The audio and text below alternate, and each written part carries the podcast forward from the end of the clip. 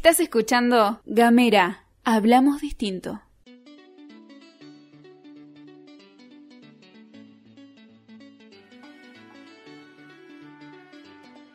Buenos días, buenas tardes, buenas noches o lo que sea que coincida con el momento en que le diste play a este podcast. Estás escuchando Femininjas al Sur y en esta oportunidad vamos a hablar de un hecho histórico porque en la sesión en el Congreso Nacional, en la Cámara de Diputados, finalmente se convirtió en ley la ley de talles. Y para hablar sobre este tema vamos a hablar con una eminencia, con alguien además de la comunidad de Gamera y que viene haciendo su bitácora gorda hace muchos años y hace poquito se, se pasó también al formato podcast. Estamos con María Fernanda Rossi. Muchas gracias, Fer, por, bueno, por atendernos, por comunicarte con nosotros. Así nos das un poco el panorama de lo que fue esta, esta sanción de esta norma. Un placer absoluto. Muchas gracias por el llamado. Bueno, Fer, en principio, ¿cómo observas toda esta discusión? Fue todo un proceso lo, lo que tiene que ver con la aprobación de la ley de talles. ¿Cómo seguiste todo este, este proceso a lo largo de todo este tiempo que fue bastante arduo, tengo entendido? Fue muy largo porque además no fue el primer intento este. De hecho, hubo muchos intentos previos que terminaron dormidos en algún cajón del Congreso de la Nación que se aprobaban en diputados y después en senadores rebotados, se aprobaban en senadores y después en, diputados faltaba alguna coma, algún punto, nunca se terminaba de, llegar al resultado final que finalmente pudimos eh, lograr esta semana, es la sanción de la Ley Nacional de Tasas. Falta algo fundamental todavía, que es la reglamentación de la ley, que se publique, está reglamentada para saber cómo se va a llevar a la práctica y por sobre todas las cosas, ¿cómo se va a controlar que se cumpla? Porque si bien no hay, no había hasta ahora una ley nacional de talles, ahora ya la tenemos, sí había algunas normas provinciales o algunas normas locales, como en la Ciudad Autónoma de Buenos Aires, que tenían un muy buen espíritu, pero cuando se reglamentaron medio que ese espíritu se desdibujó mm. y en otros casos eh, pasó también que una vez que estaba reglamentada, aprobada y empezó a funcionar, el control no fue efectivo y entonces, si bien se cumple, entre comillas, la ley de talles, no termina siendo efectiva. Porque, por ejemplo, las marcas tienen toda la curva de talles hasta el talle 60, pero el talle 60 y el talle 32 tienen dos centímetros de diferencia. Entonces, claramente son talles absolutamente mentirosos y no es efectiva la aplicación de la ley. Eh, recién mencionaste esto, ¿no? Que son eh, talles mentirosos. Una de las cosas que contempla la ley de talles es justamente que haya un sistema único detalles en donde no es que cada marca va a tener este, la posibilidad de decir, bueno, el del detalle al 32 al 60 hay una variación mínima, sino que va a haber un, estándar. ¿Cómo te imaginas eso? Y, y, y, cómo, y cómo observas que puede ser la aplicación. Uno de los puntos muy importantes, más destacables de esta ley es el compromiso que establece para la finalización del estudio que ya está en marcha sobre las medidas de los argentinos y las argentinas. Porque si no sabemos cómo somos, es muy difícil que fabriquemos ropa que nos quepa. Es así de simple, ¿no? Porque en este momento nuestra, nuestros talles están basados en talles del exterior y generalmente además están pensados para los cuerpos europeos. Y nosotras somos latinas, por más que las argentinas siempre queramos este, parecer más a los europeos, seguimos siendo latinos y tenemos cuerpos de latinos, somos más caeronas, generalmente incluso somos más petizas, entonces, si no sabemos cómo es el cuerpo de las argentinas y de los argentinos, es muy difícil que se pueda fabricar ropa acorde. Entonces, uno de los puntos más destacables, por lo menos para mí, es la finalización de este estudio para saber cuáles son efectivamente las medidas de los argentinos y las argentinas. Y una vez que esté esa tabla de talles, justamente que se respete en todas las marcas de igual manera. Claro. A ustedes también les debe pasar. Yo, hay, en pantalón, por ejemplo, hay marcas en las que soy 42 y hay marcas en las que soy 50. Entonces, no me puedo comprar a ojo jamás un jean porque no sé qué talle me tengo que comprar. Claro, se entiende. En relación con el estudio este, te hago una consulta en cuanto a la metodología, porque eh, ¿es cierto que hay esta mirada o, esta, mm, eh, eh, este, este copio, esta copiar, digamos, o la intención de las argentinas de, y de los argentinos también de, bueno, queremos tener esos cuerpos por ahí más europeos? Pero también dentro de Argentina hay diversidad en cuanto, en, en cuanto al cuerpo. Se, cuando se lleva adelante el estudio, este estudio es a nivel federal, porque también lo otro que me preocupa es que se pueda llegar a tener una, una mirada más centralista, como lo que pasa en muchas cosas de, del país, y focalizar, por ejemplo, en hacer un estudio solo en Capital Federal, por ejemplo, y en función... Bueno, no. Sí, decime. La intención del estudio es justamente que sea lo más diverso posible, para después, lógicamente, sacar una media, ¿no? Porque tampoco es que se pueda hacer 75 talles S para que le quepa a cada una personalmente, eso tampoco es, efectivo. Pero para sacar una media de cómo es el cuerpo de las argentinas, el estudio incluye a mujeres y varones, por supuesto, de todo el país. Es muy cierto que las mujeres de la Patagonia no somos iguales a las mujeres de Cuyo y que las mujeres de Cuyo no son iguales a las mujeres de la Mesopotamia y que las mujeres de la provincia de, este, Buenos Aires no son iguales a las mujeres del noreste. Eso es cierto, por eso es la intención de este estudio, que está además planteado por el IVO de Argentina, es que sea lo más diverso posible para tener una idea de cuál es la media de las medidas de las argentinas y los argentinos. Claro. Eh, recién mencionaste también que en el proceso para hacer el, el, para que el proyecto se transformara en ley fue bastante arduo y que si no faltaba una coma, faltaba un subtítulo y así sucesivamente. Y quería consultarte si habías eh, evaluado, si pensabas cuáles eran los motivos que, que subyacen de esas demoras. Aunque usted no lo crea, también existe el lobby textil. Ah. ¿no? Esta cuestión esta, sí, esta cuestión de, por un lado, marcas muy reconocidas, de las, marcas caras, ¿no? Que no quieren que sus marcas se asocien a cuerpos que no son europeizados. Y por otro lado, también muchas marcas que no pretendían adaptarse a una nueva ley de taxes, porque eso les demanda inversión. Claro.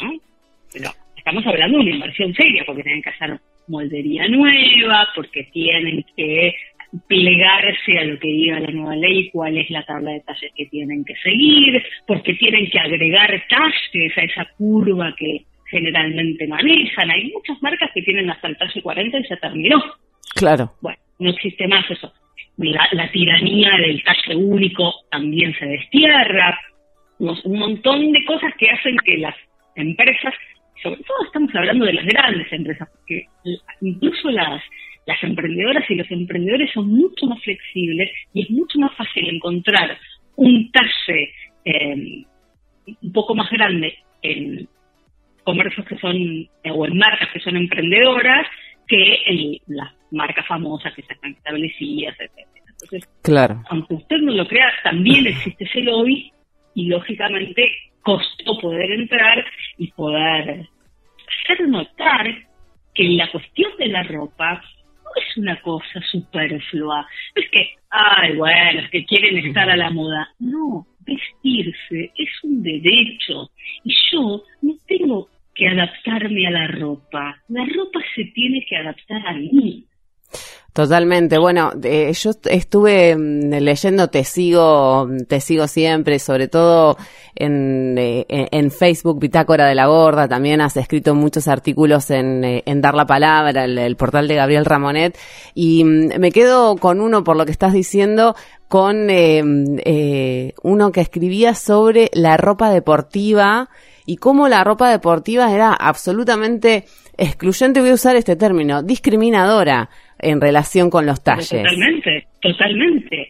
Pero además tiene, tiene esta cosa de, de doble vara, de doble estándar, porque por un lado vos sos gorda y te mandan a mover el traste. Claro, te mandan al gimnasio. Y no tenés que ponerte. claro. Vos querés ir al gimnasio y no hay ropa para ponerte. Entonces, hasta que la, la cuestión sea, ahora las han, mejorado por suerte y hay algunas marcas específicas que tienen talleres más grandes que además no los bautizan como talles especiales, que me parece el horror del mundo, porque, o sea, que tiene especial que el, que, que el elástico tenga dos centímetros más, pero bueno, en fin. Eh, hay algunas marcas que tienen oferta, pero generalmente las marcas tradicionales, una encuentra en los comercios locales, son mínimos, o sea, tienen XL, pero a mí me entra una sola pierna en el XL de esa marca.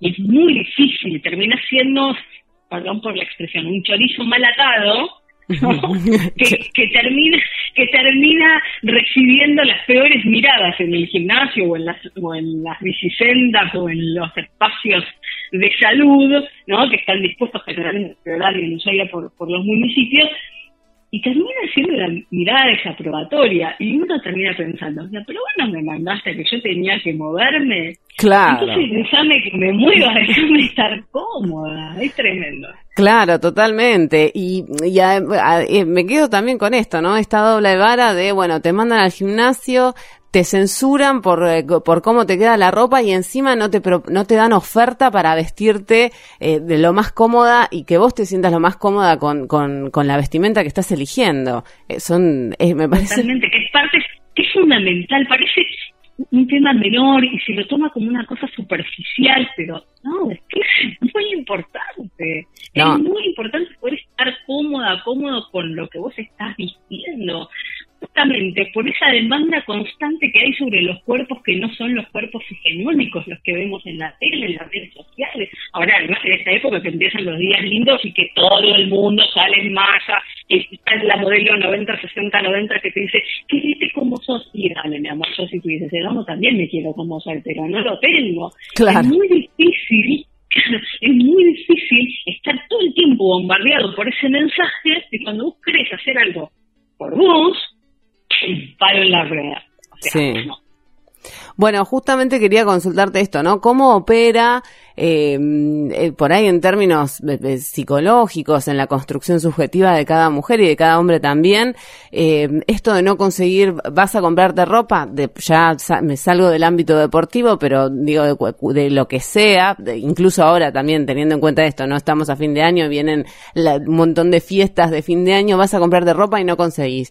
¿Cómo opera esa, e, eso en la construcción subjetiva de, de, las personas que no pueden conseguir su talle? Yo no voy a hablar en, términos totalitarios respecto a, la cuestión psicológica en sí, porque yo no soy psicóloga, soy una simple especialista en ciencias de la información, eh, pero sí definitivamente, sí definitivamente es un golpe enorme a la autoestima. Y esto lo, te lo digo primero porque lo he vivido en carne propia, segundo, porque a través de lo que yo voy contando en mi gorda, que generalmente son experiencias personales, recibo infinidad de mensajes, sobre todo de mujeres que pasan por cuestiones eh, parecidas. Cuando uno es grande, yo ya tengo 41 años, medio que ya las cosas ya las mastiqué y ya las resolví de algún modo. Eh, entonces, aunque igual me afecta, tengo herramientas para manejarlo. Imagínate, en esta época, noviembre, si está regresado en todos los colegios de la provincia una chica que tiene 10 kilos de más. Ni siquiera te hablo de una chica que tiene un sobrepeso muy grande o que tiene un, está pasando por una obesidad. Una chica que tiene 10 kilos de más. ¿Dónde se compra un vestido para la cena de egresada? Sí, tal cual. No existe esa oferta. O tiene que ir a lugares específicos que se dedican a los talles grandes. Y eso para un adolescente es una piña en la boca del estómago. O sea, vos como adolescente decís, sí, el vestido me lo compré en, voy a decir un nombre de fantasía por supuesto, en Casa Gorda. O sea, es tremendo ese mensaje. Sí, ni hablar. una como es grande, una como es grande, lo resuelve de otra manera, ya lo tiene masticado, ya lo puede, lo puede afrontar de otro modo, pero un adolescente recibe un mensaje tremendo, o que entre a un local y que le digan, no, para vos no tengo ropa, o que se pruebe el talle más grande de jean y no le suba de las rodillas, es muy violento ese mensaje, pero muy violento en serio, y eso además después repercute en los enormes trastornos de alimentación que sufren las y los adolescentes en nuestro país. Claro. Es muy grave, porque se habla mucho, ¿no? De la obesidad, el sobrepeso, el sedentario, bla, bla, bla, que además toda la fantasía que hay alrededor de la persona gorda, pero se habla mucho menos de cuando hacen dietas súper restrictivas, cuando intentan, entre comillas, llegar al verano y entonces se internan 17 horas por día en el gimnasio, o cuando eh, empiezan a tomar suplementos que no les receta un médico, que los compran hasta por internet para bajar de peso en 20 días. De todo eso también tenemos que hablar, porque eso es la respuesta a la demanda constante que hay sobre los cuerpos. Sí, ni hablar. Para un adolescente, para un adolescente o para una chica joven, esa demanda incluso es mucho más grave, porque no solamente es mujer, porque no solamente eh, estamos hablando de que tenemos que responder a un cierto estándar, sino que encima es joven, entonces no se le perdona que no esté dentro de ese cuerpo hegemónico que debería tener por ser una persona de 17, 18, 20 años. Sí, totalmente. Y agrego algo a lo que estás comentando en relación con la demanda constante que hay sobre los cuerpos. Y no sé si eh, está contemplado algo de esto en, la ley de talles, de paso te consulto, pero sí eh, lo pongo arriba de la mesa y es esto de las vidrieras de los locales de ropa y los maniquís que no existen. O sea, aparecen estos extraterrestres, eh, todos lánguidos, flaquitos. Mentira, o sea, son una mentira. Pero digo, no hay, hay, hay solamente las modelos van a tener ese cuerpo. Entonces me pregunto, ¿qué hacemos con esos maniquíes y cómo empezamos a reconfigurar las vidrieras de los locales también? Bueno, habrá que adaptar los maniquíes a, los nuevos talles. Sí. En algún momento va a tener que empezar a pasar esto que decíamos recién. Cuando sepamos cómo es el cuerpo de las argentinas, en algún momento se tiene que haber reflejado. Y eso que vos decís de las modelos, hay que tomarlo medio con pinta, porque la modelo que vos ves en Instagram o que ves en una tapa de revista, también está toda photoshopeada. Entonces, llegar a ese ideal de belleza es literalmente imposible, porque esa mujer que está representada en esa foto, en la vida real, no existe. Claro, ni hablar.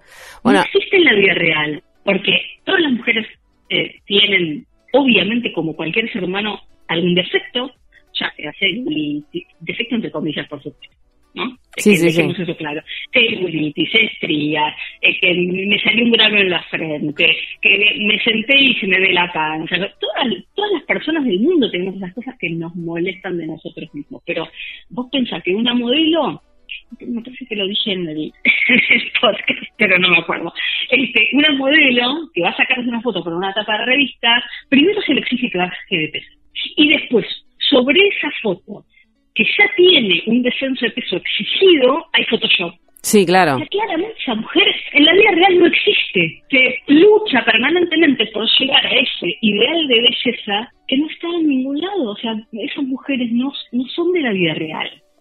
No, ni hablar. Y todo el maquillaje y iluminación que se usa. Había hace unos años atrás una, una publicidad, creo que, mm, eh, no, no voy a decir la marca porque no me acuerdo cuál era, pero la frase terminaba con, eh, era algo así como, no sé, no hay duda que la percepción de nuestra, de la belleza está distorsionada. Y la publicidad era el recorrido de una modelo desde que llegaba hasta, mm, hasta el set hasta que terminaba su foto impresa en la revista. El maquillaje, de todo lo que tenía que adelgazar, la, después todo el Photoshop que le ponían, le agrandaban los ojos, le estiraban el cuello.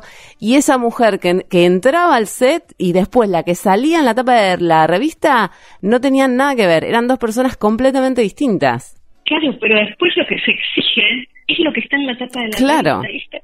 Esa demanda es fatal es tremenda porque nos exigen que lleguemos a un ideal de belleza que es mentira.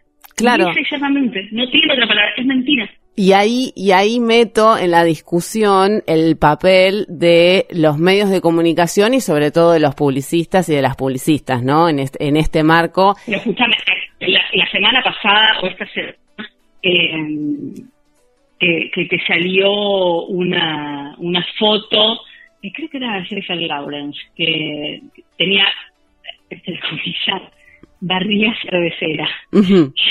A mí que a mí casi me da un ataque, porque si esa barriga que salió en la foto de una chica normal, común y corriente, tomando sol en esa playa, era para criticar, yo no puedo salir nunca más en la vida de mi casa.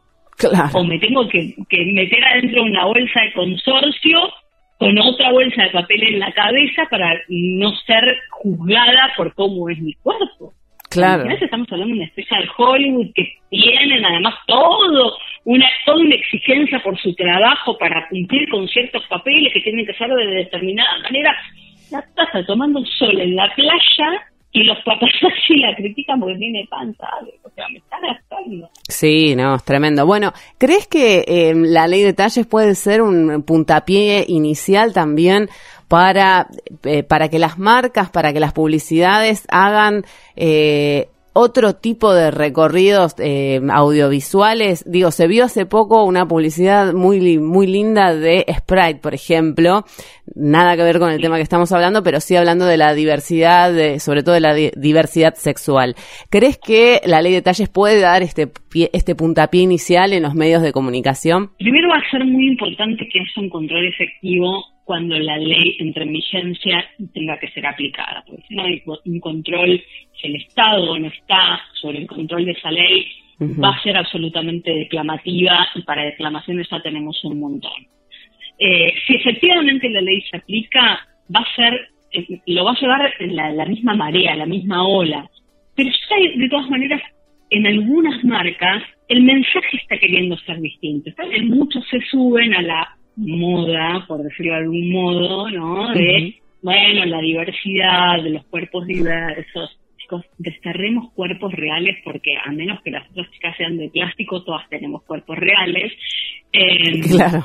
Pero ya, ya hay otro, empieza como a querer haber otro mensaje que yo creo también que tiene que ver con esta lucha eh, del feminismo y de em, empezar a, ganar espacios y de empezar a responder a las demandas que, se nos exige como mujeres, creo que también pasa mucho por ahí, y, esta, palabra tan de moda que está, ¿no? el empoderamiento que hemos ganado a lo largo de estas luchas, creo que el mensaje ya está empezando a cambiar más allá de la ley de talles, pero falta, todavía falta un montón. Yo este, ayer o antes de ayer vi una foto de una marca muy conocida de una, de una la hija de un conductor muy conocido de la televisión argentina, eh, diciendo, bueno, que, que, ampliaba los talles y que había talles para todas. Pero vos veías la foto y encontrar a la gorda era encontrar a Wally. O sea, se veía la cabeza ya de fondo de la que claramente tenía como 5 kilos de más. Está en la foto, pero no la mostremos tanto. Claro, sí, sí, sí, sí, ni hablar, ni hablar. Como pasa con Victoria, pasa con Victoria Secret, ¿no? Que bueno, sí, ahora tenemos eh, modelos plus size, y la modelo plus size mide un metro ochenta y pesa 70 kilos, vale, me está gastando, ¿no? Claro, sí, ¿qué es esto? ¿Qué es eso? ni hablar. Bueno, te hago la última, te hago la última oferta, agradezco nuevamente por el, por el tiempo, por haber participado de, de, de Femininjas. ¿Crees que hay eh, más demanda sobre el cuerpo de las mujeres, demanda en términos sociales, ¿no? Sobre el cuerpo de las mujeres que de los hombres, más allá que es una problemática que claramente eh, no distingue género? Absolutamente. Absolutamente. Se le perdona mucho menos a una mujer ser gorda que a un varón ser gordo. El varón gordo es simpático, es el eh, amigo de todo el mundo, el, varón gordo es el que va al arco cuando los chicos juegan a la pelota, ¿no? Está incluido en los grupos. Sí. A la mujer se le perdona menos, a la mujer se la excluye mucho más cuando gordo. Bueno, Fer, te, te agradezco nuevamente. Recuerdo a la audiencia que ayer salió capítulo estreno de Bitácora Gorda, la van a poder escuchar a Fernanda Rossi. Eh, te agradezco, Fer, ¿eh? No, por favor, un placer. Estuvieron escuchando lo que tiene que ver sobre la ley de talles y lo estuvieron escuchando acá, en Gamera.